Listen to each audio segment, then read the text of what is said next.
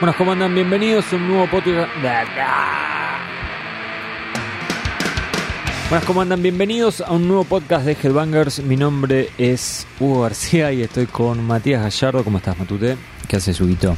Hoy vamos a tener la segunda parte de todas las preguntas que nos enviaron ustedes a través del mail, de Facebook, de Twitter, de Instagram, mensaje privado, Tinder, todo. Matías el Tinder lo tiene que estalla, ¿eh? Casilla postal. No, eso no, ya, ya fue, caducó.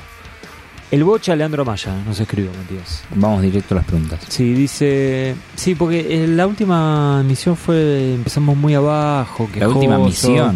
Eso del ejército. Emisión, no misión. Ah, entonces yo estoy este sordo. fue un comienzo pésimo. Bueno, ¿eh? empezamos Yo- de vuelta. No, no, sigamos acá, dale. El bocha Leandro Maya. Esta es durísima, ¿eh?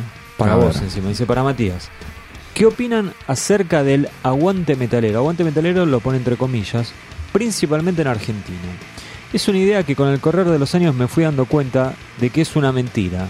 Se aguanta Iron Maiden, Metallica, etcétera, pero después poco apoyo a la escena nacional. Júgate. El aguante en general como concepto es una aberración ¿Por qué? para mí. Para mí es el fruto de todos los males. ¿Por qué?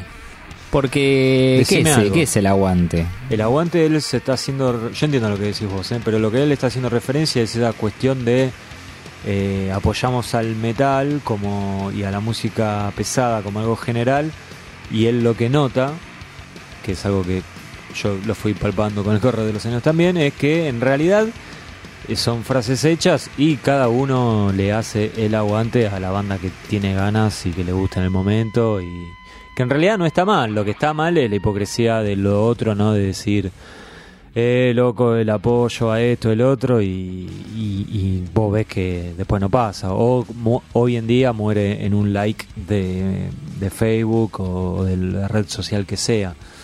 O es todo de boquilla y después cuando hay que A la hora de poner los billetes. pagar una entrada. Sí, sí, igual no solo eso, qué sé yo. También, este, no sé, conseguir discos, escuchar, no sé, dar una palabra de aliento.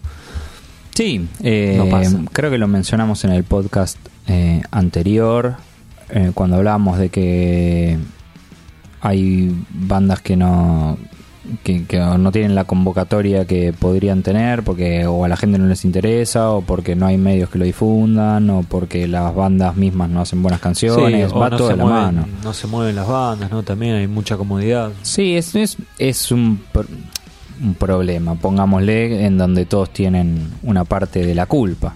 Sí. Lo que a mí sí me molesta es. Me gusta. eh, me gusta Malón. Ok. No me compro el disco porque no quiero, porque es una boludez, qué sé yo. Es un Bueno, formato está bien. extinto. No voy a los shows porque me queda lejos, porque no sé qué. Ok. Eh, no me compro una remera porque no, porque es cara, camisa. o- sí, lo que sea. Dale. O sea, detrás de detrás de comprarte un disco, de pagar una entrada, de comprar una remera, vos le estás dando algo a la banda, no es no es y ni siquiera es solo la cuestión monetaria. Y capaz que hay un mal ejemplo con Malón, pero sobre todo con bandas under.